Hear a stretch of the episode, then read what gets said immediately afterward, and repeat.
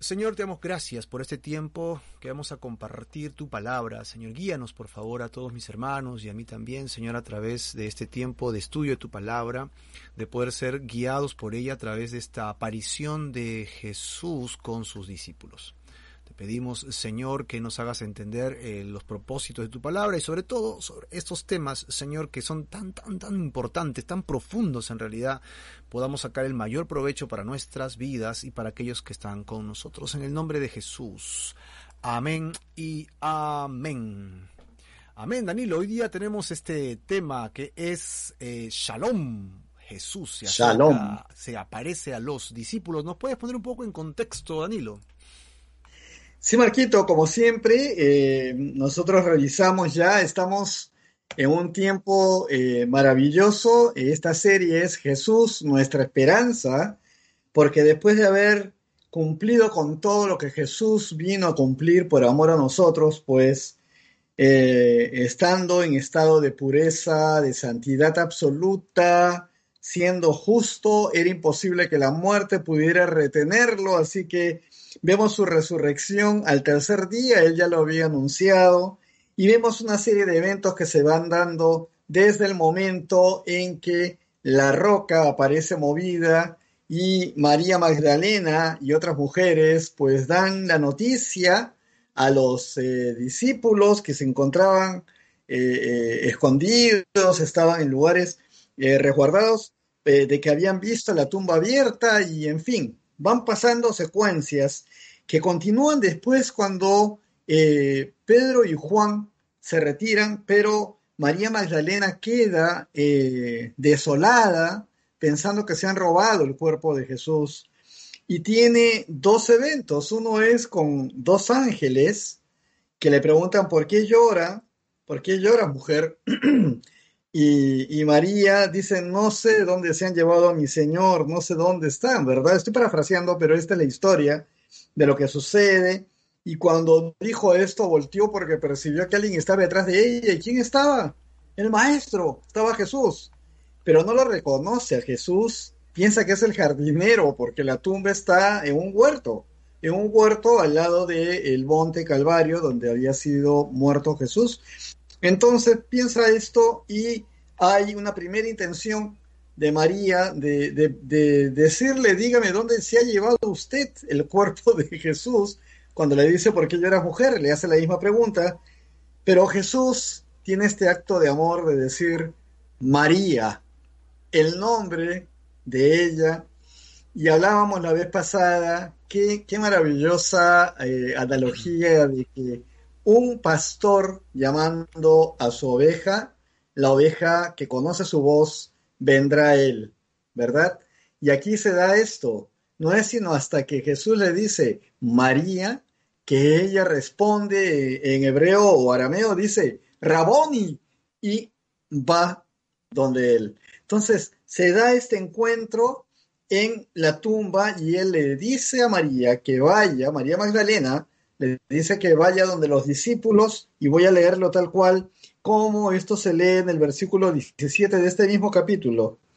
Le dice eh, en la segunda parte del versículo, y diles, subo a mi Padre y a vuestro Padre, a mi Dios y a vuestro Dios. Ese era el mensaje que debía llevar María Magdalena a los discípulos. 18 dice, fue entonces María Magdalena para dar a los discípulos la noticia de que había visto al Señor y que Él le había dicho estas cosas. Habíamos comentado que esto ya son buenas nuevas, ¿no? Jesús está vivo, ha resucitado. El Maestro mismo me ha mandado a decirles esto. Y está llevando ya un evangelio a los discípulos. Así que la última posibilidad de las personas del entorno de Jesús a las cuales nosotros quizás hubiéramos elegido es María Magdalena. Y hemos visto la condición de ser una mujer que en ese tiempo era bastante menospreciado y cómo Jesús eh, trata con tanto amor a María y cómo le da este encargo a María. María se le conoce en la palabra por haber sido la mujer a la que Jesús sacó siete demonios. Entonces, eh, pensaríamos que esto lo pudo haber hecho con Pedro, con Juan, no, lo hizo con María. y estamos viendo cómo Jesús actúa en lo humilde, eh, él lo que es despreciado por el hombre, el, eh, Señor lo, lo, lo, pone en alto. Todas estas cosas habíamos conversado un poco la vez pasada, Marquito. Y en ese punto estábamos para empezar con el versículo 19 de este mismo capítulo hoy. Así es, Marquito. Eh, perfecto. Eh, entonces lo que encontramos básicamente es que Jesús después de su resurrección eh, ha pasado un proceso de mostrarse a sus discípulos. ¿no? Lo curioso y, y, lo resaltante que acabas de decir es que lo, a, a, la primera persona que lo hace es una mujer, ¿no? y supuestamente, para nosotros obviamente no, no, es como, como en ese tiempo, ¿verdad? Ah, no, supuestamente supuesto, en ese, claro. o sea, no es la mejor, más, la persona más calificada, ¿no?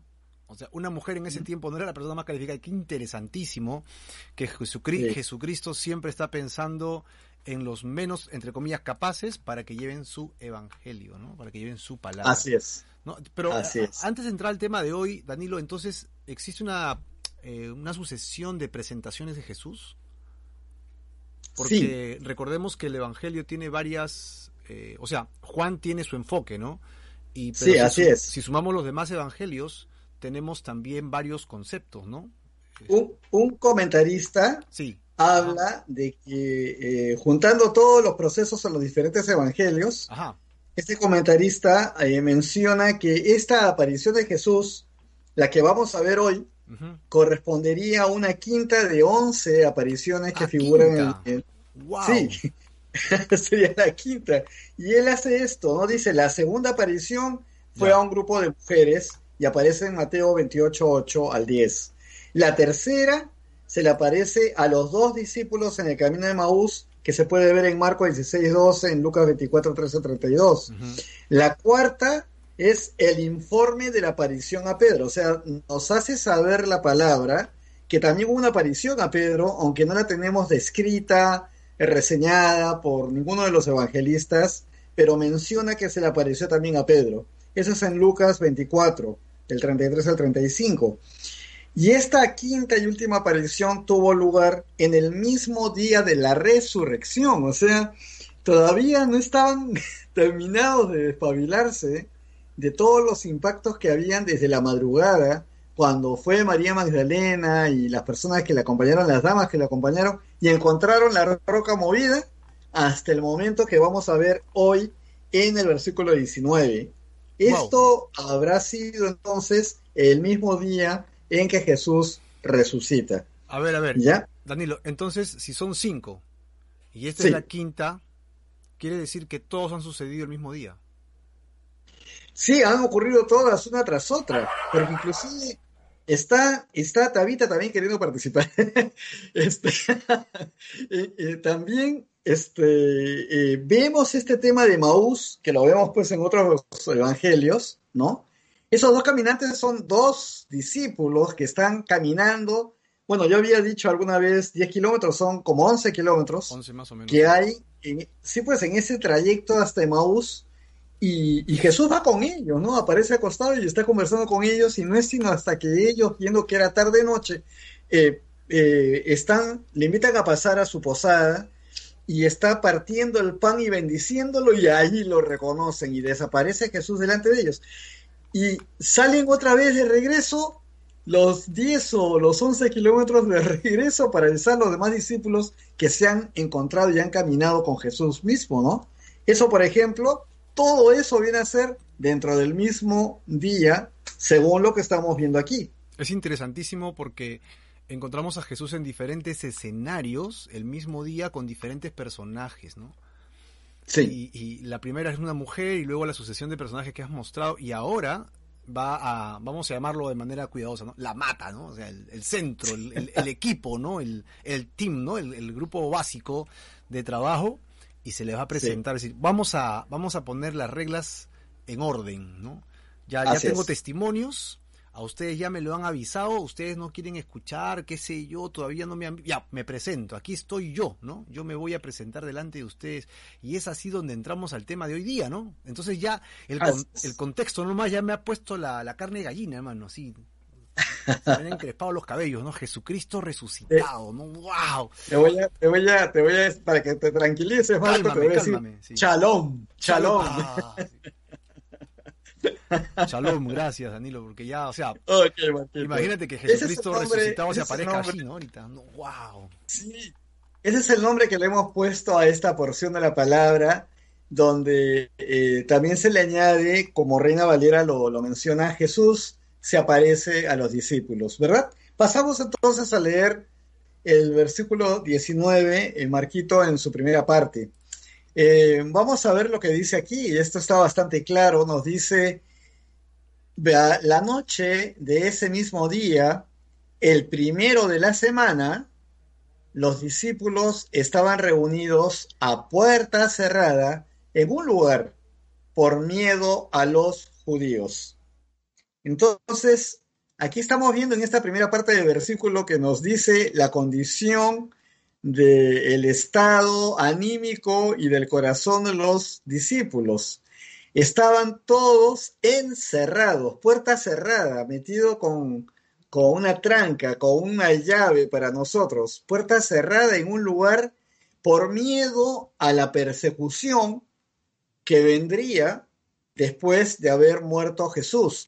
Hay algo que tengo que resaltar acá y es la naturaleza humana de la cual hemos hablado antes también. Cuando una muchedumbre se enfoca en una persona y se le empieza a dar a esa persona castigo, pareciera que enardeciera y que todos quisieran hacer cola para seguir dándole y dándole y dándole. Esta es una reacción humana que para los que vivimos en la ciudad, que vivimos en una posición, digamos, no tan cercana a lugares de tanta violencia, pero eh, nos es bastante extraña, pero sin embargo, eh, he tenido la oportunidad de conocer casos y de ver situaciones donde veo cómo se enardece el alma de la gente y se multiplica el estado de violencia contra alguien. Ellos estaban acá escondidos, seguro, porque conocían perfectamente que si habían hecho eso con su maestro, ¿qué no les harían a ellos si los encontraban? Y estaban escondidos, como dice aquí, en un lugar por miedo a los discípulos. Ahora, hay una, hay una este, suposición, no es algo comprobable totalmente, de que este lugar fuera un lugar de confianza y que habría sido el mismo lugar donde tuvieron la última cena, lo que llamamos la última cena, quiere decir el aposento alto. Bien, entonces el aposento alto, si es que fuera así, esto, pues cobra relevancia como espacio para ellos en diferentes procesos de eh, la historia, tanto en el Evangelio de Juan como lo que sigue después en el libro de los Hechos, eh, en los primeros momentos, en los siguientes sucesos, sigue siendo un lugar de confianza relacionado, parece, a la familia de algunos de los discípulos, algunos dicen que es de, eh, relacionado a la familia de Juan Marcos, y en fin, sin embargo, ahí están, encerrados en un lugar que ellos creen seguros, con miedo, el miedo a los enemigos de Jesús. Eso es Marquito. Ok, ok, entonces ahí está clarísimo que es el mismo día, ¿no? Eh, o sea, el, mismo día de María, ¿verdad? Sí. Eh, los discípulos estaban reunidos otra vez, ahora puerta cerrada, creo que da la idea, Danilo, de que no solo está juntita o cerradita por el día, sino que está trancada, ¿no? Le han puesto un palo atrás y han puesto una fuerza para que no entre nadie por afuera. Eso significa cerrar. Claro, claro. Así es, o sea, como mencioné, es eh, como una tranca, de la manera más cerrada. Estaban encerrados para evitar que haya pues una incursión Traducido del enemigo. actualmente es ponle llave a la puerta y métele cantol, algo así algo así y trágate la llave. ok, trágate la llave y ven para acá porque vamos a orar y nos vamos a abrazar porque nos morimos de miedo. Un poco así la idea, ¿no? Algo así. El miedo era a los judíos. Y, este, Danilo, ¿por qué había miedo a los judíos? ¿Cuál era el sentido? Como acabo de, comentarlo, Marquito, o sea, el, habían sido los perseguidores de, de Jesús, lo habían masacrado Jesús, y ellos pues eran los seguidores. Y bueno, el evento de Pedro demuestra cuánta este, expectativa había con la gente que estaba con Jesús cuando, cuando los tres, y la mujer y los dos, identifican a Pedro como uno de sus discípulos y él ahí es cuando lo niega tres veces. Bueno, pero ahí estamos viendo ese, ese momento en el cual todos tienen la certeza que los que siguen son ellos. Se han olvidado de todo lo que Jesús les ha hablado, ¿ah? porque hemos visto durante semanas, durante la famosa última cena, tantas cosas que le dijo Jesús. Pero ahora sí están en cero. Al maestro lo han matado. Lo han matado y lo han masacrado de la peor forma. ¿Qué cosas no harán con nosotros? A eso se reduce el momento de los discípulos, Marco. Justo por ahí me iba, ¿no? Este, ¿cómo es posible que un grupo de personas entrenadas, porque no estamos hablando de los discípulos que seguían a Jesús y que cuando las, este, como decimos de manera así alegre, ¿no? Cuando las papas queman, me las pico, pues me, voy, ¿no? ¿Por qué? Porque no me gusta, pues. A mí me gusta que me hablen bonito, que me digan cosas tiernas. Cuando ya se pone fea la cosa, me voy. O sea, no, estamos hablando de los entrenados, de los discípulos, de los cercanos, de los que están al pie de Jesucristo y tienen todo el entrenamiento y Jesús se los había mencionado. Ustedes van a sufrir por causa mía, ustedes van a ser perseguidos. Todos sabían. ¿Qué? Pero, Así es. Pero están que se mueren de miedo, no tiene sentido lógico, pero porque lo vemos, mira, dos mil años después lo leemos y decimos, ¿cómo es posible que estos discípulos, no? renegamos juntos, ¿no? Pero si hubiéramos estado ahí, si hubiéramos estado ahí. claro, claro, eso es. Sí. Así es, Marquito. Acá hay una pregunta de Johnny, ¿no? Exacto, hay una pregunta de Johnny. Ajá. Es interesante. ¿Por qué se dirá por temor a los judíos? Dice. Si no, los apóstoles y los presentes en ese lugar eran también judíos. Ah, ok. Es verdad, y lo vemos en el libro de Hechos también, ¿no, Marco? Este, Se habla constantemente y luego en las cartas de Pablo se refieren a los judíos. Cuando hablan de los judíos, están hablando ya de aquellos que no están en los caminos del Señor, sino que se encuentran aferrados a su religión y no reconocen a Jesús como el Mesías. No lo han reconocido antes ni lo reconocen después.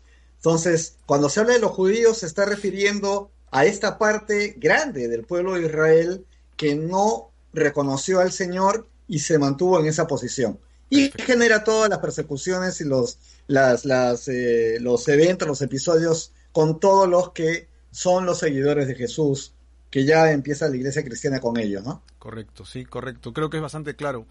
Muy bien, Danilo. Entonces acá hemos visto el miedo a los enemigos de Jesús y muy bien el título. Con eso ya terminamos, creo, de darle toda la idea principal, ¿no? A, esto. Están asustados. Están, Están contra asustados. Entonces Jesús viene y le da la palabra mágica, la palabra mágica de este mágica. No, es mágica, por si acaso, no es la palabra mágica que ustedes. No es mágica. Me refiero que es la palabra este, que, que lo va, lo va a poner en sosiego, ¿no? Como dice una parte de la palabra, la paz que no tiene entendimiento en este mundo, dice, ¿verdad? Acá la paz del Señor que rompe el temor.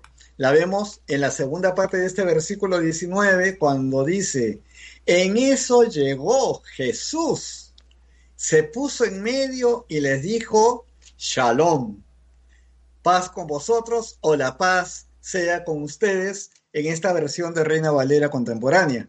Entonces, esto es lo que de pronto genera un impacto que vamos a ver en lo que sigue, pero vemos que Jesús lo primero que hace es decir paz.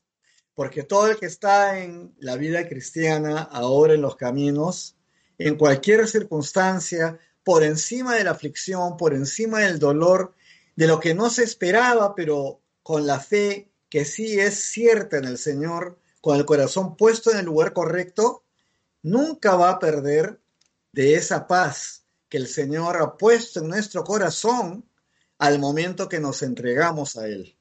Y ahí está llegando Jesús, resucitado delante de ellos, a decirles shalom. Qué hermoso, Marco, ¿no? Realmente, realmente es espectacular este momento y, y sí, ahora sí quisiera estar en los pies de estos discípulos asustados. quisiera tener, haber tenido esa experiencia, ¿no? Para poder entenderla cada vez mejor. Amén. Dianita comenta, ah, pues, y nos dice, la paz eh, de Dios no se puede explicar, no se puede explicar con palabras, sobrepasa todo entendimiento humano, ¿no? Florcita, Florcita y Margarita. Este, yo, yo estoy de acuerdo con este, con este texto en el sentido bíblico, porque la misma palabra de Dios dice lo que acaba de citar Diana, ¿no? Es decir, eh, es más, Pedro cita el Antiguo Testamento y dice, busquen esa paz. Sí. Porque no la tenemos, tenemos que encontrarla solamente en Jesús, solo, solamente Él puede darnos esa paz. Así que cuando la busques y la encuentres en Jesús, sigue esa paz. Así que Jesús, que es la palabra, y la paz, es básicamente la dirección de la vida de un creyente, ¿no, Danilo? Así es, efectivamente, y no tiene nada que hacer con lo que tú puedes comparar a una paz de este mundo. Ah, claro. Ninguna, ninguna, ¿no? Hay un pastor, un predicador, que en varias de sus predicas a través de los años recuerda que los estudiosos dicen que solamente han habido tres años o tres días, no recuerdo bien, de paz en miles de años. O sea, juntando todos los días de verdadera paz donde nunca hubo una guerra, se juntan así contaditos. y es que la paz del mundo no es la paz de Dios. La paz del mundo es la tranquilidad que tienes cuando acabó un evento, pero ya está por empezar el otro. En ese momento dicen paz, paz. Bueno, el Señor es la paz de este mundo. El Señor es la paz eterna. El Señor es el, que da la paz, la verdadera paz. En Él hay paz. Eh, Entonces sí, pues efectivamente. Esto me hace recordar otros pasajes de Jesús que está con ellos y no es la primera vez que la usa, ¿no? Es decir, Dios siempre está deseando paz para sus seguidores y es su paz, ¿no? La paz que Él otorga, la paz que Él da, ¿no? Sí. Eh, te, acuerdas en el, en el, en el viaje este que tuvo Jesucristo en el mar de Galilea y había la tormenta y todo lo demás, él también desea paz, ¿no? Entrega paz, otorga paz en medio de nuestras tormentas, de nuestras este, dudas, de nuestras tormentas personales.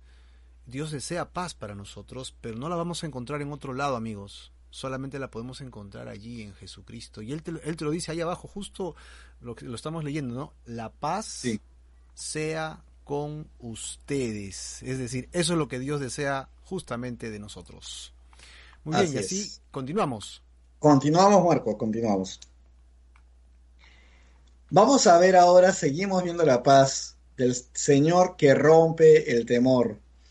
Juan 20:20 vemos que dice, y mientras les decía esto, o sea, paz con vosotros, la paz sea con ustedes, shalom, Mientras les decía esto, les mostró sus manos y su costado, y los discípulos se regocijaron al ver al Señor.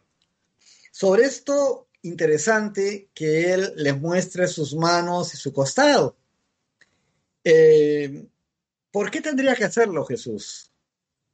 En realidad, ya es bastante interesante que siendo resucitado, de pronto muestre huellas en su cuerpo de lo que acaba de ocurrir con él habiendo estado muerto.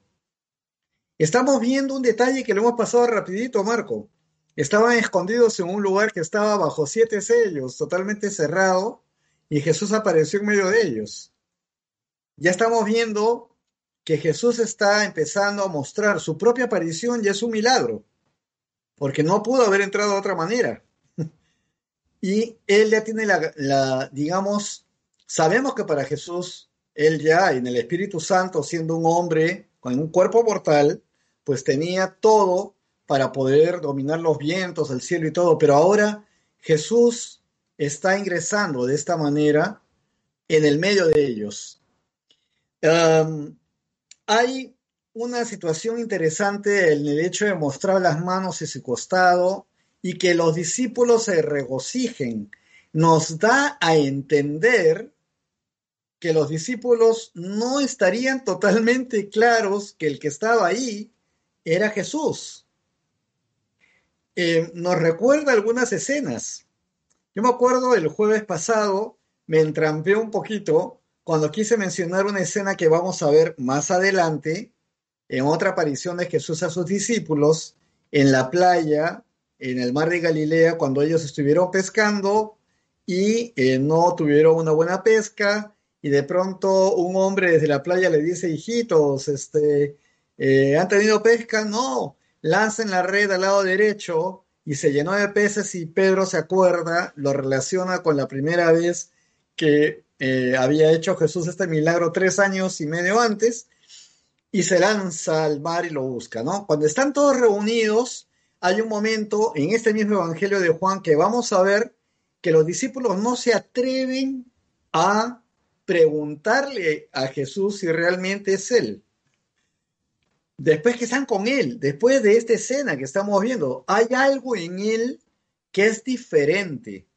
Y yo creo que en esta escena que estamos viendo sucede lo mismo para que Jesús de pronto muestre sus manos y muestre su costado. En el relato de Juan, que es paralelo al relato de Lucas, acá se está viendo que los evangelistas, cada uno enfatiza diferentes aspectos del momento en que se encuentran. Y acá vemos, por ejemplo, en el relato de Lucas, dice que mostró a los discípulos sus manos y sus pies. Y en Juan les mostró sus manos y el costado. ¿Hay algún tipo de contradicción? Ninguna. Pero es lo que cada uno enfatiza, lo que cada uno dice, ¿verdad? Y así vamos a ver aspectos en estos encuentros que seguramente van a motivar algunas preguntas en el camino de esta charla, Marquito.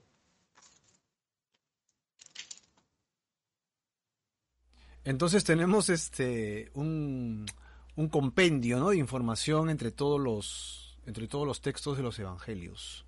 Así que básicamente el objetivo de esto, Danilo, es darle testimonio físico ahora, porque él ya les había dado testimonio espiritual, profético, ahora él se está presentando, revelando delante de ellos, y pues para enfatizar lo que ya dijiste hace un momento, la puerta estaba trancada. Así es. ¿Cómo entró? O sea, ¿cómo hizo para entrar? esto de entrar y ellos no saber quién es quién es el que ha entrado, porque lo acabas de decir, su apariencia aparentemente no era la que ellos esperaban de un Jesucristo pues martirizado, golpeado, magullado y pues sangrentado, ¿no? Crucificado y ven a alguien resplandeciente, alguien luminoso, alguien brillante, alguien este lleno de vida, ¿no? me imagino que sonriente y con una palabra fuerte que le dice Shalom, ¿no? Es wow, eso penetra su, sus sus este, emociones, sus pensamientos, y están medio confusos, y entonces él levanta la mano, él levanta, se, pone, se pone el costado y le dice, miren, miren, ¿no? Y entonces es ahí donde ellos, vemos lo que dice acá, ¿no? Y sus discípulos entonces recién lo reconocen. sí. Y aceptan, aceptan lo que significaría el cumplimiento de la profecía, o sea, la revelación. Es decir, el hecho de que Jesucristo había prometido que moriría y resucitaría y vencería la muerte era algo que lo conocían acá, pero no lo habían bajado a su corazón. Ahora ellos son testigos oculares, presenciales de esto, ¿no? Tremendo. Acá hay un comentario de nuestro hermano Johnny, eh, Danilo. Sí, efectivamente, ahí lo he puesto. Bien, gracias. Dice, los judíos siempre se saludan y hasta la actualidad, shalom, ¿Por qué nosotros no nos saludamos? ¿O es poco común decir la paz sea con nosotros? Bueno, a mí me encantaría, no tengo ningún problema ni prejuicio con respecto a la oportunidad de poder decirte a ti, John, y a ti, Marquito, y a todos los que están aquí, paz con ustedes. De verdad, eh, eh, el tema de la paz, el desear la paz y el estar en la paz del Señor y anhelarla para ti, para ti, para ti, pues es una bendición para uno mismo, es sumamente este, edificante en un mundo que está tan engañado con el tema paz. Así que es verdad que eso es inherente a los judíos, pero eh, el que nosotros nos saludemos de esta manera, no creo que nos cambie en absoluto nada ni nos vuelva judíos tampoco. Pero sí es algo muy, muy de corazón y muy espiritual. Me encantaría saludarte la próxima vez, Johnny, diciéndote shalom. De verdad que sí. Claro, la palabra chalón es muy, significativa, más allá en el español, que en el español significa solo paz, ¿no? Así es. es una, esto involucra la paz de Dios en tu vida, es decir, resueltamente en tu vida y que andes en esa paz y la bendición que viene con esa paz de Dios. O sea, la palabra paz no representa todo lo que significa shalom en realidad, ¿no? Entonces, Así este, pues no hablamos hebreo nosotros, ¿no? De repente algunas palabras arameas pero bueno, sería genial, ¿no? Sería genial. Nosotros no lo usamos porque simplemente nuestro vocabulario no lo, no lo ha puesto y lo ponemos como paz. Pero bien, Johnny, gracias por ese comentario. Siempre es este, edificante conocer tu perspectiva de, muchos temas que venimos estudiando juntos. Muy bien, regresamos, este Danilo, regresamos a nuestro tema.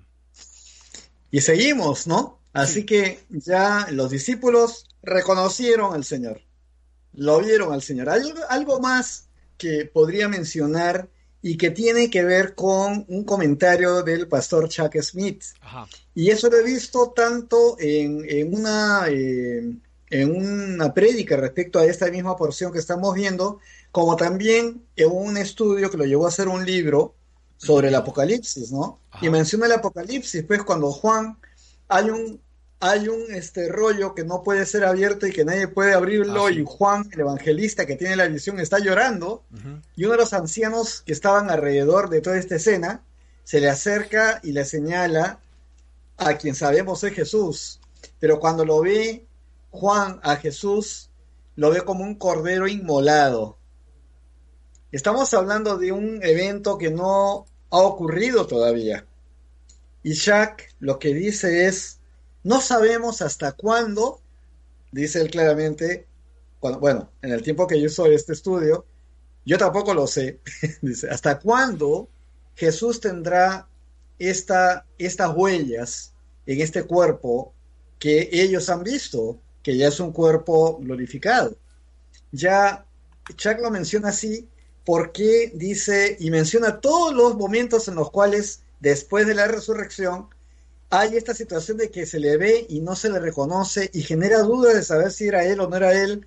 Este, era él, pero de pronto no se ve como él. Chuck dice que la, masacre que recibe Jesús eh, deja huellas y que no necesariamente esas huellas tendrían que haber desaparecido después de la resurrección. Siendo un cuerpo glorificado, Jesucristo, en el concepto del pastor, por supuesto, pero Jesucristo estaría mostrando los motivos por el cual nosotros debemos rendirnos ante Él. Él soportó y recibió todo eso y este es un recordatorio de la obra de amor que hizo por nosotros sustituyéndonos en esa cruz y en todo lo que Él padeció antes de llegar a ella también.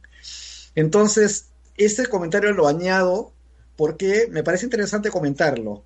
No tiene, digamos, un sustento total. Sin embargo, vamos a ver que en Apocalipsis ya, que se están produciendo esos últimos tiempos, este tiempo ya previo a la segunda venida de Jesús, ya con todos nosotros, pues Él está presentándose como un cordero inmolado, o sea, con todas las huellas de esa inmolación. Ya, eso quería comentarlo también, Marquito, como un añadido a este punto. Ah, pues es interesantísimo porque Em, podríamos ver a Jesucristo resucitado totalmente restaurado y este y, a sabiendas de que él nos eh, lo entregó todo por nosotros no sería tan, significativo para nosotros como ver sus huellas. Así es. No y besar sus pies. Y ver allí en sus pies realmente este el dolor que él sufrió a través de las llagas ya este sanadas, ¿no? O sea, la, cicatriz, ¿no? La cicatriz. Eso es muy, muy significativo. Eso, y lo que todavía no sucede, como bien has dicho, que es en el Apocalipsis, Jesucristo se muestra como un cordero inmolado. Sí. ¿Verdad? Y luego ya se habla de él como que está sentado en el trono, pero no se dice que se le fueron quitadas las marcas. Así es. Esto, es. esto es muy interesante, ¿no? Porque realmente a veces no es que no queramos creer, pero como Tomás, a veces necesitamos ver para creer. Y nosotros ya creemos, pero si vemos, reforzamos nuestra fe y decimos, wow, realmente él lo hizo así, ¿no? O sea, es como tenerlo revelado. Acá Dianita comenta algo muy tierno, dice, muy tierno el actuar de Cristo, el mostrar a sus discípulos sus manos y sus costados. Conocía la humildad de sus discípulos y o también podríamos decir, Jesús fácilmente podría haber dicho, ya ve, ¿cómo no creen? ¿Hasta cuándo? Pues todo lo que he hecho por ustedes y tengo que venir acá, pasar la puerta cerrada y para que ustedes me crean. No, no, no. Él se acerca despacio y, y tiene la ternura. sí. En serio, qué paciencia tiene Jesús este, ¿ah? con nosotros. Aunque, aunque hay en el Evangelio de Marcos, al entrar en, este, en, esta, en esta misma escena, Marcos sí habla de que hay una este, llamada de atención de Jesús, ¿no? A, sus discípulos por la incredulidad. En eso sí no se acuerda nada Juan, ni, ni, ni dice nada Lucas, y tampoco Mateo, ¿no? Pero Marcos sí puntualmente menciona eso, ¿no? Yo creo que cuando Pedro le hablaba a Marcos de todas las cosas que pasaron, este, creo que ahí sí, él sí se acordaba muy bien, nos dio un jalón de orejas y, Marcos lo puso en esa, en esa parte del Evangelio. Ponte a pensar un poco, Danilo, en el momento en que, si regresamos un poco a la historia mentalmente, eh, cuando, cuando viene este Judas. Sí. Y estamos hablando de un traidora. ¿ah? Y la recriminación que le hace Jesús es muy tierna. Con un beso entregas al Hijo del Hombre, entregas al Maestro. Entonces, yo creo que si bien es cierto Jesús lo reprendió, no fue con el dedo arriba, con la vena hinchada, no con la, ah, frente gruñida y molesto, no eufórico. yo creo que Juan vio lo que percibió. Sí, me llamó la atención, pero fue tan tierno que yo, yo me quedaría así que me sigue llamando la atención por la eternidad, ¿no? O sea, que es tan dulce su llamada de atención que me, edifica, ¿no? Es decir, así es. Aquí está, mis manos, aquí están ternura, amor. Sí, sí, sí, sí. ¿Verdad? Wow, wow, wow, wow. Pues este, este momento realmente es muy, ¿cómo le llamaríamos este momento? ¿Tierno, Danilo? Un momento. Sí, ternura total. Ternura total. Ternura. Y seguimos hablando de la paz del Señor, ¿no? Y estamos dentro de la paz, sí, correcto. La paz del Señor que rompe el temor. De pronto impactados todos y se olvidaron de los que los perseguían. Estaba ahí delante el maestro. Ajá. Se olvidaron de todo, sí. Se le fue la preocupación, la angustia. ¿Y qué, qué, mejor lugar para estar, no? En medio de nuestro dolor, nuestros temores, el mejor lugar es estar bajo la, bajo la paz de Dios, ¿no? Seguros en las llagas de Jesucristo, seguros en las cicatrices del Señor, ¿verdad? Amén. Bueno, entonces continuamos. Continuamos, Marquito. Continuamos, veremos el siguiente cuadro, donde entramos al versículo 21 y vamos a ver algo importantísimo que Juan, saltando seguramente cualquier otro detalle que otros evangelistas en los sinópticos mencionan, aquí él va directo al punto. Jesús les dijo una vez más, shalom. Les dijo, la paz sea con ustedes, la paz esté con vosotros. Así como el Padre me envió, también yo los envío a ustedes. Qué interesante que Juan ha puntualizado lo que está ya por empezar.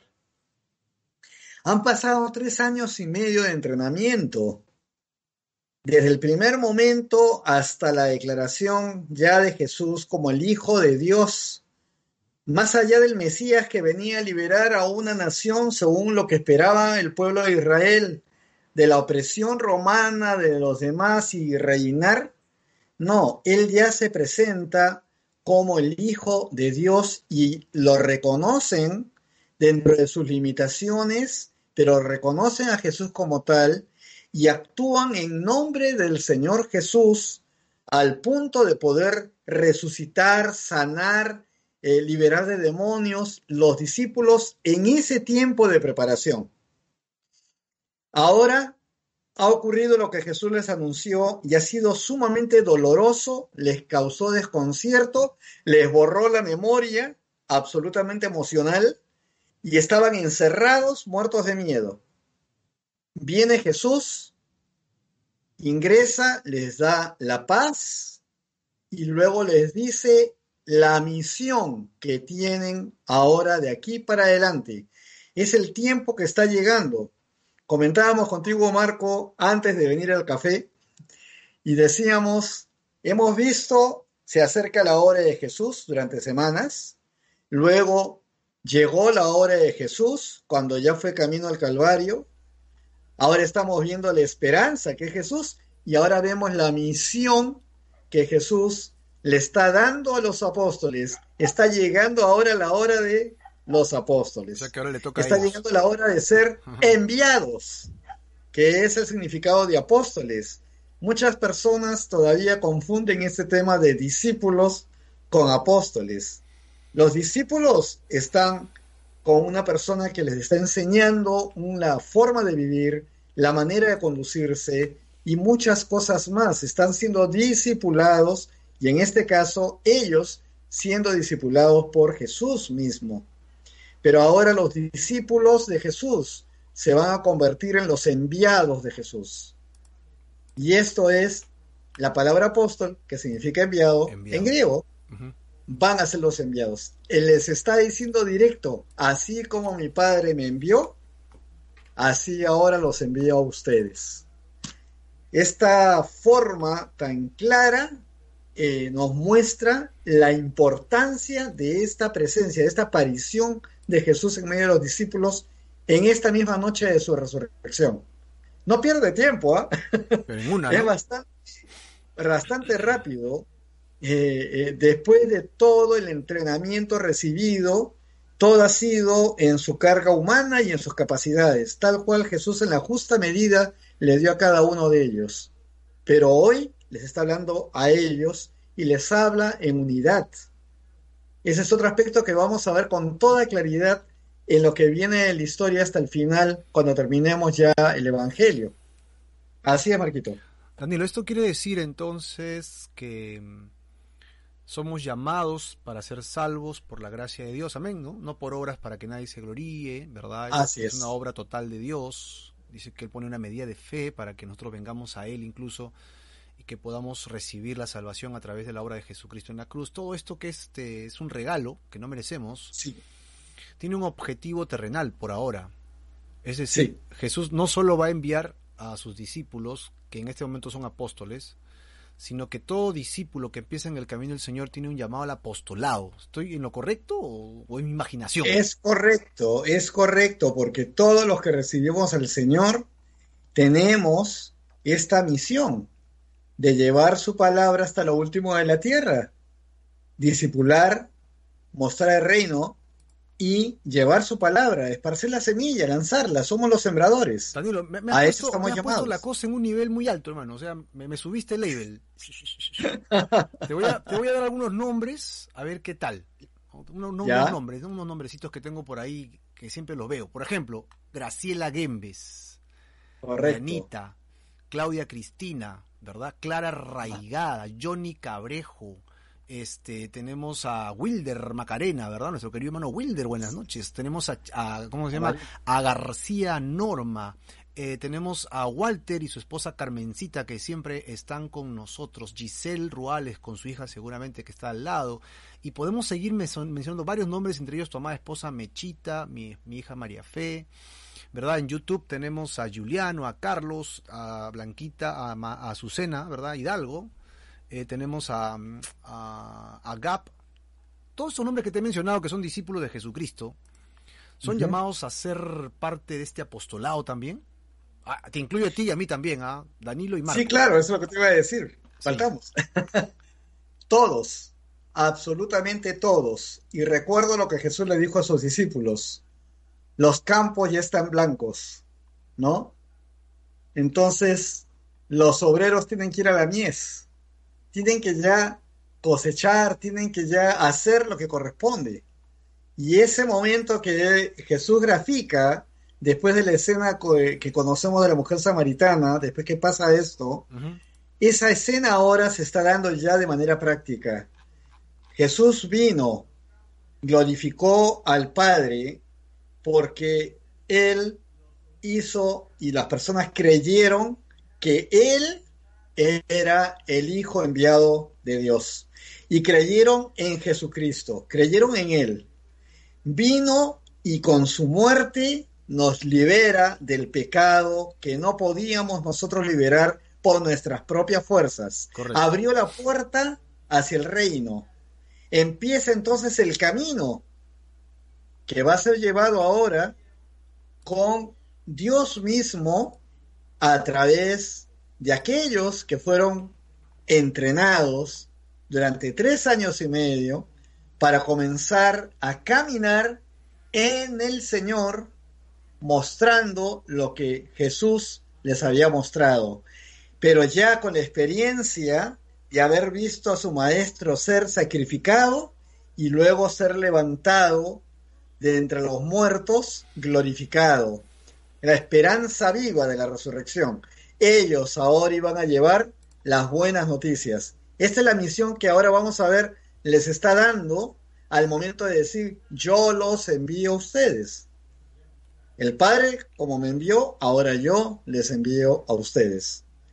Esta es la continuación de la obra que va a seguir en el mundo hasta que Jesucristo regrese. Venga por todos aquellos que han creído en Él. ¿Eso nos incluye a nosotros? Nos incluye definitivamente a nosotros. Así que, primero, tengo que creer en Jesús. Así es. Segundo, tengo que seguir a Jesús. Sí. ¿Verdad? Tercero, solo estoy poniendo en orden las ideas que se me vienen a la cabeza, ya no, no es que haya un orden específico en esto, solo es siguiente, ¿no? Ya. Tengo que creer que Jesucristo resucitó. Así es. Porque según veo, el mandato vino después de que ellos reconocieron la resurrección. Así es, la esperanza. La esperanza ya Jesús le dice, Jesús le dice a Tomás, este, más bienaventurados son los que sin creer, sin ver, creyeron, ¿no? O sea, se refiere a nosotros. Sí. Ya, es decir, yo sí creo, aunque no he visto, pero ellos tuvieron la bendición de ver, ¿no? Sí. Pero en la misma imagen, yo creo igual que ellos, finalmente. Entonces, ¿Cuál es el siguiente paso? El siguiente paso es que el Señor nos envía. Ajá. Nos envía como a los apóstoles, nos envía para qué? Para que podamos llevar el mensaje de la salvación. ¡Wow! Esta es una gran responsabilidad, Nilo. Sí. Tú eres, vivo, tú eres muy vivo, hermano. Me has traído hasta acá para darme ese mensaje. claro que sí. Este, la única cosa que yo veo que es necesaria es que el que siembra que solamente el que lanza la semilla, nada más, porque Dios es el que hace toda la obra, el que siembra, lo que esté lanzando sea la semilla de sana doctrina, la verdadera palabra, que es la que nos ha dado el Señor. Es lo único.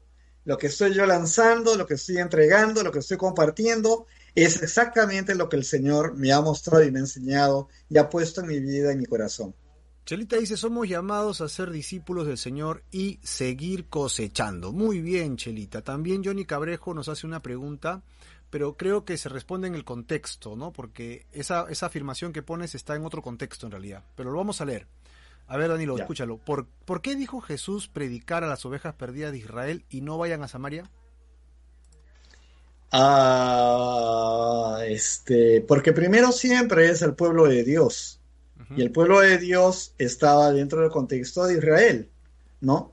Eh, y, se sigue viendo esa prioridad primero los, eh, primero los judíos y después los griegos, por ejemplo, ¿no? Yo veo que siempre es primero lo que el Señor ha llamado, que es a su pueblo, y a través de ese pueblo que viene el Mesías, se extendió por toda la tierra, ¿verdad? Y está el pueblo de Dios, donde está la fidelidad también de Dios y su misericordia, para que de ese pueblo se mantenga hasta el tiempo ya de la vida eterna y pero todos los demás somos llamados así como también fueron llamados los de Samaria. Es más, el mismo Jesús pasó dos días en Samaria. Creo que el contexto, Danilo, está en el hecho de que sus discípulos tenían un mandato de empezar a predicar y no se extiendan, vayan acá cerquita. Eso era todo. Así es. Y después ya Jesús comienza a abrir el espectro, ¿no?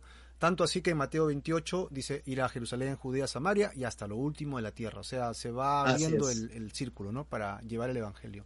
Entonces, el contexto creo que lo respondía bastante bien. Muy bien, Danilo, aquí está, pero nos hemos quedado en este versículo nada más porque está, pero que quema.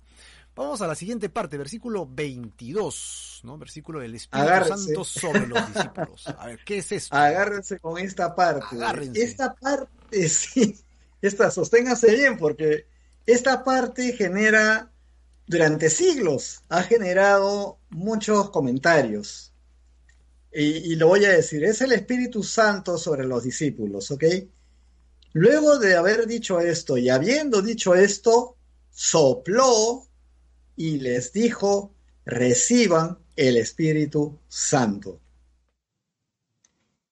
Interesante porque los que vemos la historia bíblica pues después de todo este proceso, hasta el momento en que Jesús ya asciende a los cielos. Vamos a ver que hay una fecha especial en la cual se está celebrando una fiesta en Israel que se llama Pentecostés, donde en obediencia estaban los discípulos, o sea, los once, y en total eran como 120 personas en oración y de pronto el Espíritu Santo viene sobre ellos, empiezan a hablar en lenguas, en fin. Dicen, a ver, a ver, a ver, un momentito. Los comentaristas aquí, los que creen y los que no creen, comienzan acá a hacer sus especulaciones y dice, ¿cómo puede ser esto cuando Jesús recién resucitado está delante de sus discípulos y ya les da el Espíritu Santo y después, ¿qué pasa en Pentecostés? Entonces, es verdad que nadie tiene la verdad total y absoluta y seguramente cuando estemos con Jesús se la podremos preguntar bien, pero por ejemplo, después de leer los comentarios y después de ver eh, en mi corazón qué cosa estoy entendiendo de esto, yo he entrenado voy a hablar a título personal, a un grupo de personas durante una cantidad de años para una misión que no la tienen clara, pero los estoy llevando hacia esa misión. Les estoy dando el enfoque. Y después, en un momento determinado, le doy los instrumentos y las formas para que conozcan con qué van a caminar para poder lograr ya esa misión que la van a haber definido que la van a haber entendido. Estoy hablando como entrenador que he sido y que soy en, ocasiones, a través de mis trabajos y de todas las cosas que he vivido. Estoy hablando como discípulo que soy, que soy entrenado y que se me van dando las cosas también poco a poco y voy entendiéndolas y los dones de Dios salen a través de este servidor según las cosas de Dios, según lo que Él desea. Pero voy reconociendo las herramientas que tengo, como también los que son discípulos van reconociendo con qué van a hacer. Ellos jamás imaginarían de por sí la obra que iba a ocurrir luego de que Jesús partiera la presencia ya, estuviera sentado en el trono, al costado, al lado derecho del Dios Padre, jamás hubieran imaginado lo que venía, a pesar de que Jesús les había mostrado ya el camino que iban a seguir hasta lo último de la tierra. No lo iban a entender en sus propias condiciones, pero ahí estamos viendo que Jesús sopla y les da el Espíritu Santo. Se los da y yo creo, creo Marco, que ellos reconocen en ese momento qué es lo que va a estar en ellos, qué cosa va a trabajar. Va a reconocer por un momento momento sublime, lo que va a gobernar en ellos cuando estén ya ejerciendo esa misión. Entonces no es que ya el Espíritu Santo llegó sobre la tierra y no, es que al momento que llega les dice, los envío y tengan y les muestra el Espíritu Santo.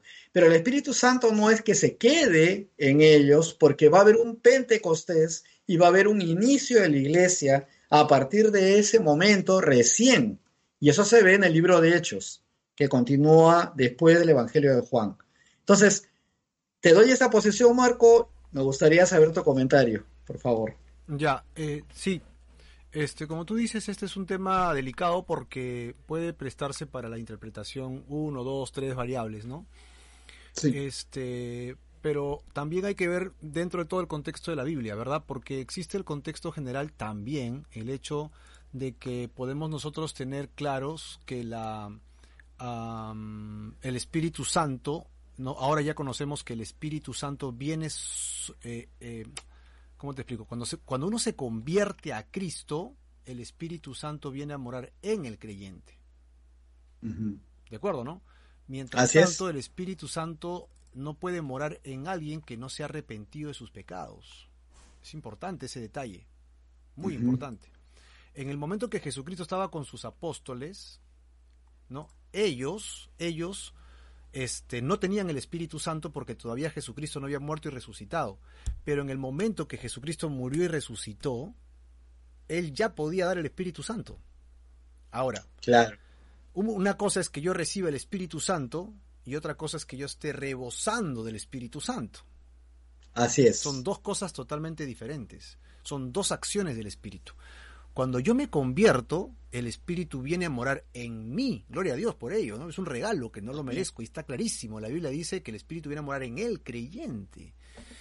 Sin embargo, yo puedo comenzar a desviar mi vida espiritual, dejo de orar, dejo de leer y comienzo a alimentar las cosas de la carne y el Espíritu comienza a bajar el octanaje de mi tanque espiritual, ¿sí? Y yo comienzo a llenarme de más carne en lugar de más espíritu.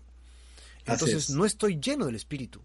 Así que esto de llenos, sobre este que estemos cubiertos totalmente, ¿no? Estemos rebosantes del Espíritu Santo, que hayamos sido bautizados en el Espíritu Santo, es la traducción a he dejado que el Espíritu me gobierne.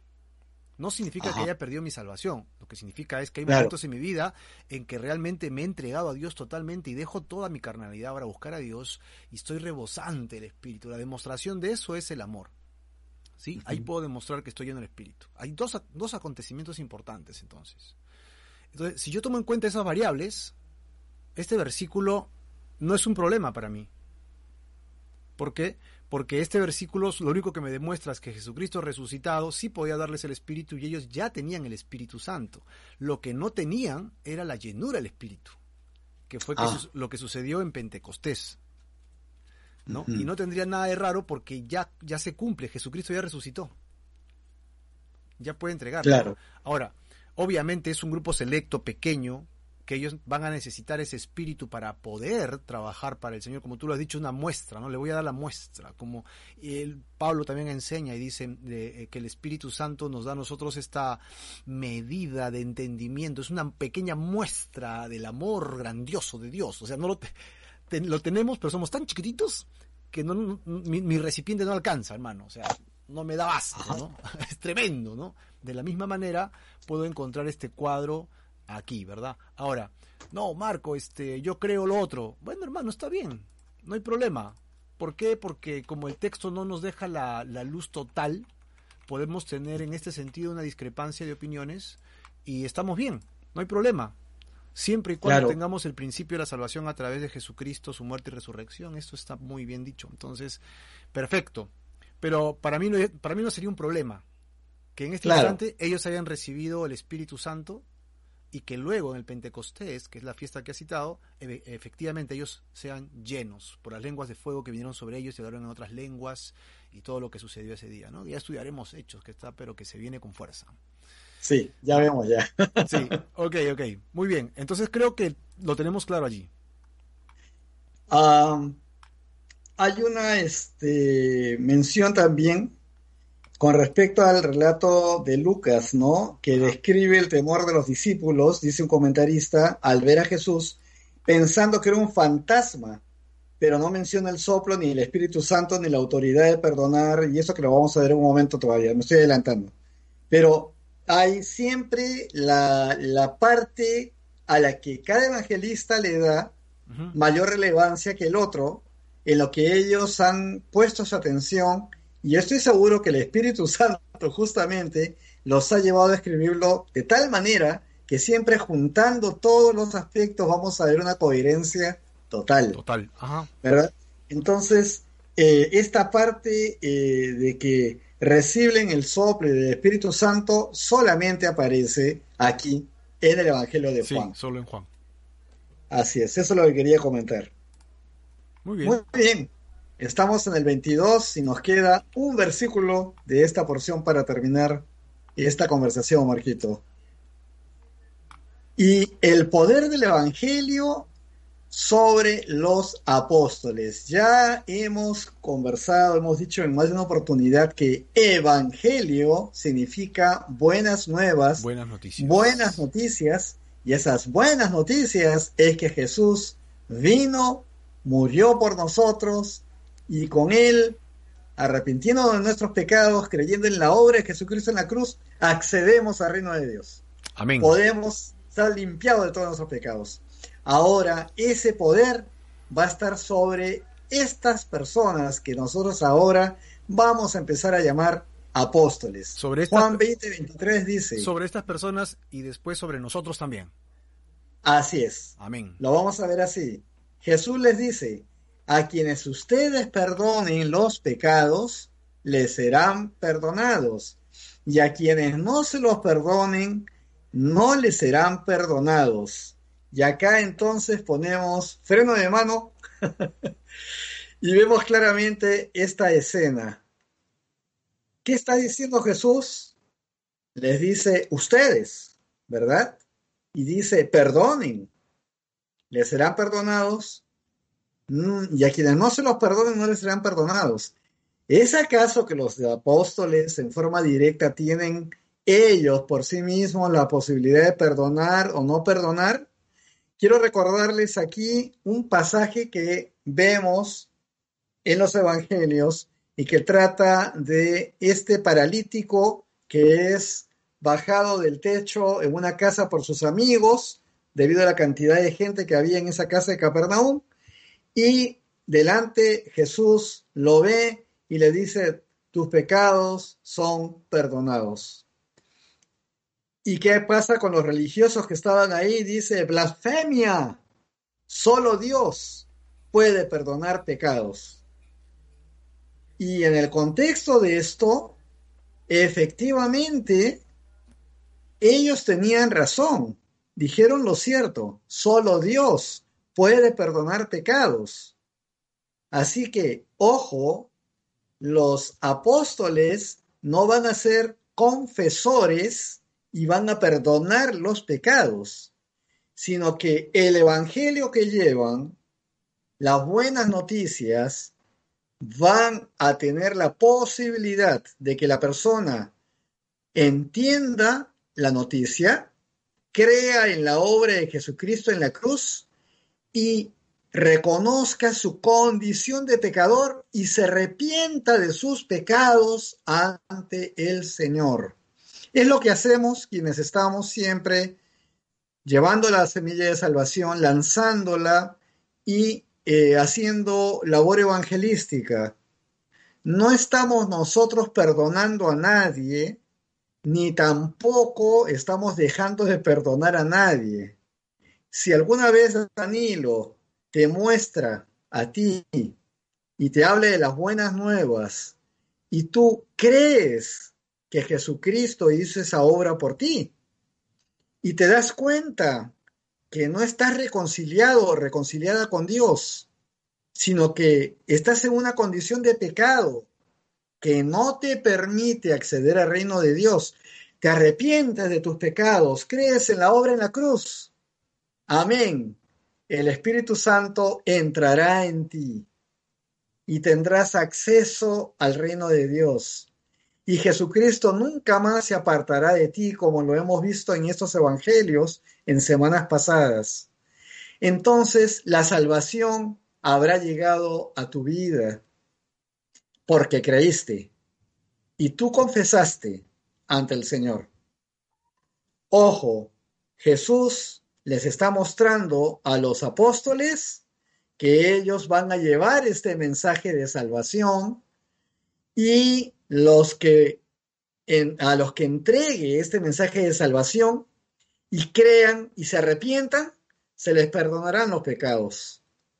Ellos van a ser instrumentos, van a ser sembradores, pero solamente Dios es el que perdona los pecados. No van a ser, y lo digo claramente y con cuidado, confesores a los que le pides perdón a Dios y ellos te dicen, tus pecados te son perdonados, no es eso. El mensaje tiene que ser muy bien entendido. El poder del el Evangelio va a estar sobre estos hombres llamados ahora apóstoles para que vayan y lleven la semilla de salvación, como hasta hoy lo estamos haciendo. Eso es lo que era importante de decir, Marquito, en esta parte. Importante, importantísimo. Claro, este, o sea, en, en, definitiva, en conclusión, nosotros no tenemos poder para perdonar pecados, ¿no? No. No tenemos poder para perdonar pecados. Recibimos al Espíritu Santo, y vamos a cumplir lo que es la misión que nos ha dado el Señor y el Espíritu Santo nos guía, siempre buscando su conducción, la sabiduría y lo alto y todo esto. Es decir, Pero la persona que no decide por Cristo, pues no decidió por Cristo. Y eso no lo definimos nosotros. ¿Qué hemos hecho nosotros? Lanzamos la semilla de salvación. Lanzamos y quien la tenga y caiga en esa buena tierra que es su corazón, pues gloria a Dios y él será perdonado, ella será perdonada, porque se arrepiente de sus pecados y cree en la obra del Señor Jesucristo. Yo no perdono a nadie. El apóstol no puede perdonar a nadie. Ok, entonces para, para tener la idea que acabas de decir y este, cruzarla con el versículo. Correcto. Ok, el versículo dice, a quienes ustedes perdonen los pecados les serán perdonados según lo que mm, venimos este, refrendando, ¿verdad? En la idea principal, si la Biblia no se puede contradecir, ¿correcto? Así es. Entonces, como la Biblia no se puede contradecir porque Dios no es un Dios de contradicciones, esto se tiene que ver en el contexto de la Biblia. ¿Cuál es el contexto de la Biblia? Solo Dios puede perdonar pecados. Solo Dios puede hacerlo. Si solo Dios puede hacerlo, entonces, y, y, como tú acabas de decir, hace un instante Jesús le dice, vayan, así como el Señor me envió, ustedes vayan. Pero así como Jesucristo murió en la cruz y nos redimió, yo no puedo morir en la cruz por otro. Así es. Entonces, ¿cuál es el sentido de que vaya? De que lleve el mensaje. Desprendiendo la idea, el objetivo que tengo ahora en mi vida es llevar el mensaje, y tú ya lo has dicho muy bien, solo lo puedo anunciar. Las personas deciden si lo reciben o piensan, estos están re locos, ¿no? Danilo y Marco se ponen a hablar de Dios, de Jesús, están re locos, ¿no? Ok, pues es, la gente puede decir, no, y a otros dicen la palabra de Dios es vida, entonces yo la voy a creer y voy a aceptarla. Una de las dos alternativas tienes que tomar la decisión. Ok. Así es. Entonces, aquí nos corresponde a nosotros llevar ese mensaje. No es que yo te perdone pecados, es que yo te estoy pronunciando que hay perdón de pecados. Y si tú entiendes el mensaje y lo recibes, entonces tus pecados te serán perdonados. Gloria a Dios, creo que esa es la idea, ¿no? Amén. Eso es le hemos puesto en rojito luego, y a quienes no se los perdonen es porque, mira hermano, la Biblia dice que te arrepientas y que pongas tu fe en Jesús. No quiero. Entonces no eres perdonado, pues hermano. ¿Me condenas? No, no te condeno, ya estás condenado porque no has querido, no has querido creer en el nombre del unigénito Hijo de Dios, ¿no? Entonces creo que por ahí va la idea. Por ahí va la idea, Marco. Y acá está lo de Johnny Cabrejo que pregunta, ¿no? Toda persona no tiene esa facultad de perdonar a su prójimo. Ah, Dice que no deberían perdonar pecados. Jesús no dijo perdonar 76, 70 veces 7. Ah, se eh, pasó por 7 ya. Está bien, no hay problema. Claro, sí. Eh, claro que sí. Yo, eh, si, si, le hiciera una ofensa a Johnny, pues yo le pediría perdón a Johnny o Johnny de pronto ve que yo cometo una ofensa contra él, él guarda su corazón, se lo entrega al Señor y él dice, yo no lo voy a juzgar y me perdona. Eso sí nos manda el Señor. Lo que el Señor y el corazón de Danilo tengan que ver, pues el Señor sabrá lo que conocerá mi corazón, eh, será misericordioso conmigo, yo de pronto me arrepentiré, todo eso está bien, pero los pecados de los que estamos hablando son todos los pecados del mundo, todos los pecados que me han acompañado desde mi nacimiento. El Señor dice que, se, que borrará mis iniquidades, que las olvidará, que las lanzará en el fondo del mar, que lo que era rojo como la grana, lo convertirá blanco como la nieve. De, esa, de ese nivel de perdón absoluto es del que estamos hablando, de lo que yo no soy capaz de borrar de mí mismo. Entonces, puedo equivocarme y de pronto en un desliz, en una manera, puedo hasta llegar a ofender, por supuesto, porque todavía estoy en esta tierra, en esta carne, pero tengo la tranquilidad y la paz de saber que puedo buscar en el Señor, me doy cuenta, me arrepiento y le pido perdón a Dios y por supuesto le pido perdón a la persona que he ofendido. Pero los pecados que me condenaban, que era todo lo que venía conmigo desde mi nacimiento, ya me lo perdonó Dios. Y acá este, tengo que mencionar al pastor otra vez, Chuck, porque tiene cosas, ejemplos muy lindos. Dice, una señora que había recibido al Señor, ya en algún momento de su vida, y él se acerca y le dice, debe estar usted, no, en mucha, con mucha paz y todo, pero la vi que estaba llorando. Y le dice, pero ¿por qué llora? Entonces ella le dice, es que yo no creo. Me cuesta trabajo pensar que lo que yo he hecho sea perdonado por Dios. Entonces le dice, pero ¿cree usted en la obra de Jesucristo? Sí. ¿Y, y usted se ha arrepentido? Sí. Entonces dice, dígame, hermana, ¿y le ha dado gracias a Dios por haberla salvado de esta manera? Porque le ha dado un regalo precioso. Si alguien le diera un regalo precioso, ¿qué haría usted? Le agradecería. ¿No le ha dado el regalo más grande que podrían haberle dado para toda su vida y para toda la eternidad? Sí. ¿Le ha agradecido a Dios? Y la señora tenía esta partecita de ese que no terminaba de entrar en esta cosa que llamamos tan importante, reconciliación con Dios. Al decir, gracias Señor por salvarme, gracias por la obra que has hecho en la cruz, Señor Jesús, reconozco la condición de la que Él me ha sacado, de la que Él me ha retirado, me ha hecho parte ahora de su equipo. Y entra sanidad total y entra reconocimiento total eh, de, de, la obra de Jesucristo en la cruz, lo que ha hecho por mí. Entonces, por supuesto que me voy a equivocar y por supuesto que en algo que diga, en algo podría hasta ofender a alguien. Cuidaré mi corazón siempre para que no suceda, pero mientras que esté esta carne caminando en esta tierra, pues todavía va a haber cosas que quizás superen mis capacidades y me lleve a eso. Pero tengo la oportunidad de pedir perdón y de pedir perdón a Dios y a las personas, igualmente tengo la capacidad de perdonar, porque el, el ejemplo de ese que ha dado el Señor Jesús conmigo desde esa cruz. Si Él ha hecho esto, ¿cómo yo no voy a perdonar? Hay parábolas que hablan de este tema. Así que, puntualmente, sí, ese perdón está en nuestro alcance, pero lo que ha perdonado el Señor, eso es absolutamente total y diferente y hemos salido de las tinieblas por esa obra en la cruz y hemos pasado a vida eterna por esa obra en la cruz, por la gracia derramada del Señor Jesús sobre la tierra, sobre nosotros. Amén. Entonces, Danilo, para redondear la idea de, la respuesta a Johnny, existen dos tipos de perdón básicamente, ¿no? De perdonar y pedir perdón. Una es con mi prójimo y otra es hacia el Señor. Con mi próximo es. horizontalmente, yo tengo que tener una comunión con los seres humanos y pues tiene sus procesos, sus detalles, me perdona, me perdona, yo lo perdono, él me hizo, yo no le hice, yo sí le hice y todas las variables que existen en una discusión, en un conflicto de personas. Pero este, el hecho de que yo le pida perdón a Danilo porque no sé, hicimos hice algo malo y lo ofendí, no significa que tenga vida eterna. Así es, efectivamente. Para tener vida eterna, yo tengo que buscar el perdón de Dios de mis pecados, de todos mis pecados, ¿no? en la presencia del Señor. Y para eso tengo que pedirle perdón a Dios y humillarme al Señor. Y pedirle, Señor, no solo he pecado contra Danilo, también he pecado con, y empieza mi lista,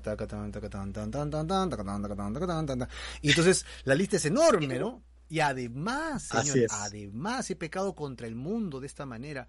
Y, y, este, como dice David en el Salmo 51, Danilo creo que es este, ¿no? Señor, contra ti, solo contra ti he pecado, ¿no? He hecho todo lo malo delante de tus ojos. O sea, hay cosas que ni siquiera le he hecho daño a la gente, sino que yo mismo me he dejado arrastrar por mi, por mi pecado, en mi corazón, ¿no? Entonces he ofendido a Dios. Así que es importante que entendamos que hay estos dos niveles de, de pecado, ¿no? De pecado, que no son lo mismo.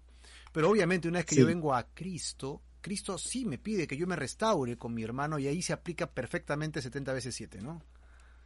Así es. Y las demás parábolas que hablan justamente del perdón, ¿no? Del perdón.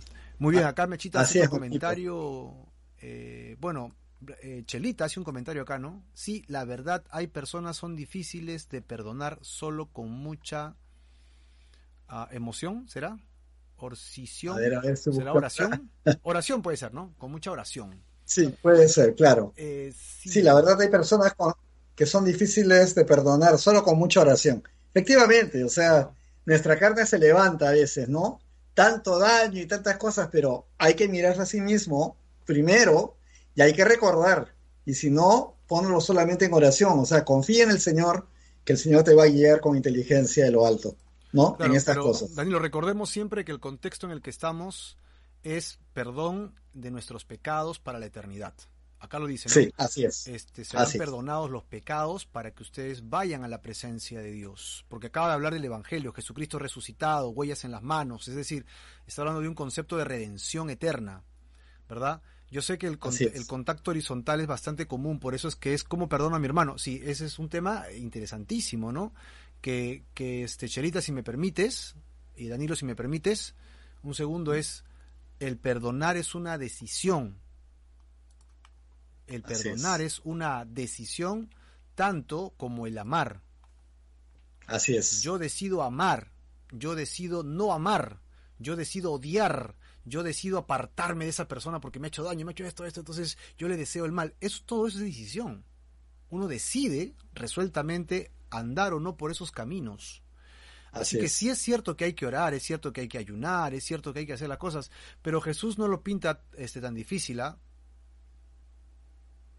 ¿Te han ofendido? Sí. No dice ayuna, ora, ten paz, busca dirección pastoral, guía espiritual, ve al psicólogo, ve una terapia y después de 10 años que has pasado por tu remoción de corazón, ve y restáurate con tu hermano. En ninguna parte de la Biblia encuentro eso, ¿verdad? Yo por lo menos no lo he encontrado. ¿Qué dice la Biblia?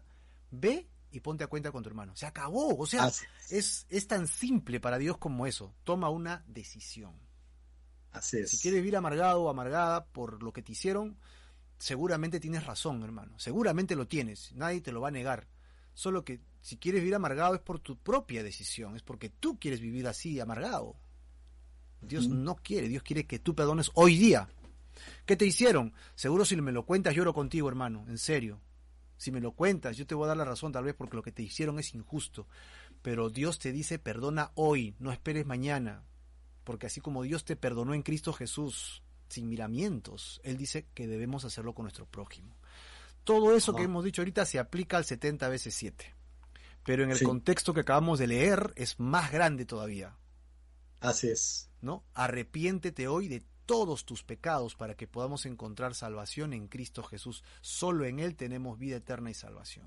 Danilo, me encantaría que pudieras hacer un pequeño resumen en la que podamos sondear todo lo que hemos estudiado el día de hoy para pasar a la pregunta final, ¿no? Que está, pero que, claro que sí. también. ¡Wow! acá, acá la tengo justamente. Hay cuatro puntos que vamos a ver y los tengo aquí en la vista justamente para compartirlos con ustedes eh, esta noche.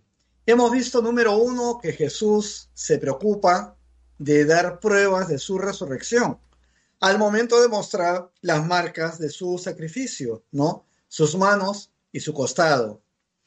Dos, Jesús comisiona a sus discípulos a llevar el Evangelio.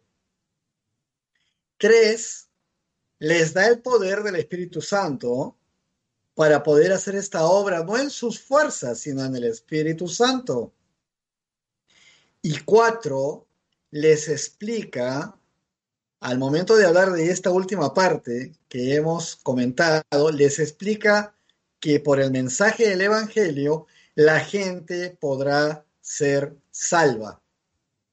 Entonces, esto de perdonar y de que no, no perdonar, pues se resume en creer y no creer en el Evangelio que se les está llevando, que es gratuito, que solamente tienen que creerlo de corazón y arrepentirse de sus pecados. Esto es, Marquito, lo que nos lleva entonces a la siguiente parte, ¿verdad? Hay una pregunta aquí. Y la pregunta es, por la resurrección de Jesús, ¿llevarás el Evangelio del Reino para que la gente tenga la oportunidad de ser salva? Mira que Jesús vino a la tierra enviado por Dios.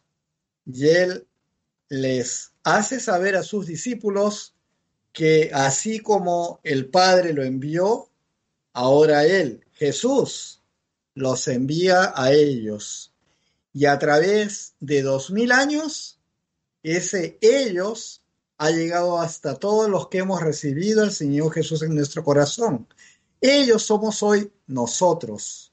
Y por eso hacemos nuestra esta pregunta.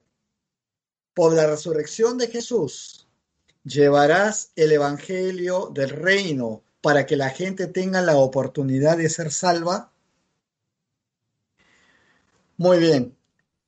Estamos en este punto y somos muchos de los que estamos hoy aquí, los que hemos conocido ya la gracia de Dios. Pero si tú estás viendo este video y estás entendiendo esta conversación, debes saber que no solamente basta con creer en el Señor Jesús. Tienes que entender la obra de salvación que el Señor ha hecho por ti y por mí. Este es el tiempo y el momento perfecto, precioso, para comprender que nada en este mundo podía salvarte de una condenación eterna. Y Jesús vino para hacer la obra que ni tú ni yo podíamos hacer. El dejar que todo el pecado que teníamos desde nuestro nacimiento desaparezca para que Él entre en nuestra vida y en nuestro corazón, ni tú ni yo.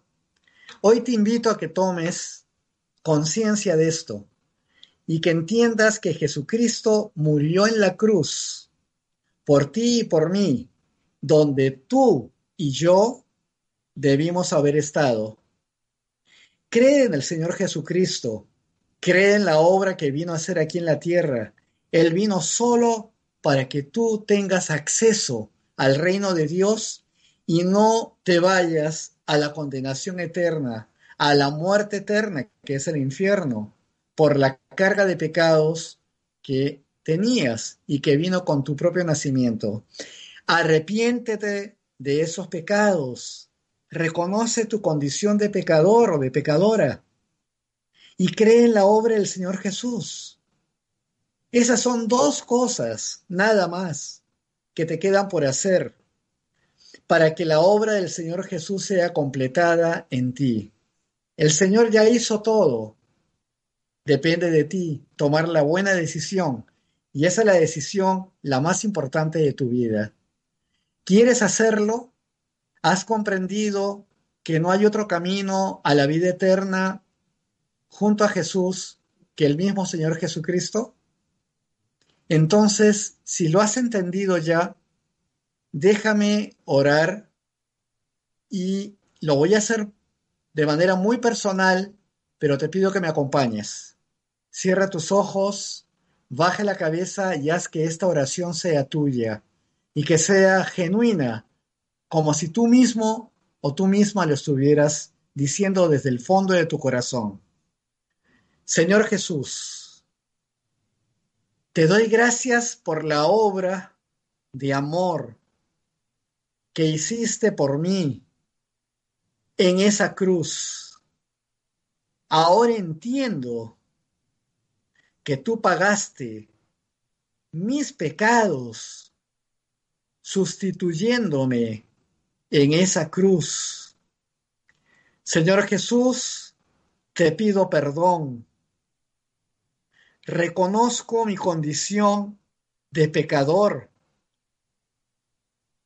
y te pido perdón, me arrepiento, Señor, de todos los pecados cometidos en toda mi vida. Tú los conoces todos, Señor. Tú puedes limpiarme de ellos. Creo en la obra que hiciste en esa cruz por mí. Tengo fe que solamente tú eres el camino, la verdad y la vida, la vida eterna, Señor. Gracias, Señor Jesús, por lo que estás haciendo hoy, por entrar en mi vida. Gracias, Señor Jesús, por perdonarme y haber muerto por mí en esa cruz. Gracias, porque sé que hoy estás vivo y porque tú, Señor, serás mi Señor y mi Salvador y estarás conmigo por siempre. Gracias, Padre, por enviar a tu Hijo Jesús para hacer esta obra de amor por mí. Gracias, lo digo, en nombre de tu Hijo Jesús. Amén y amén.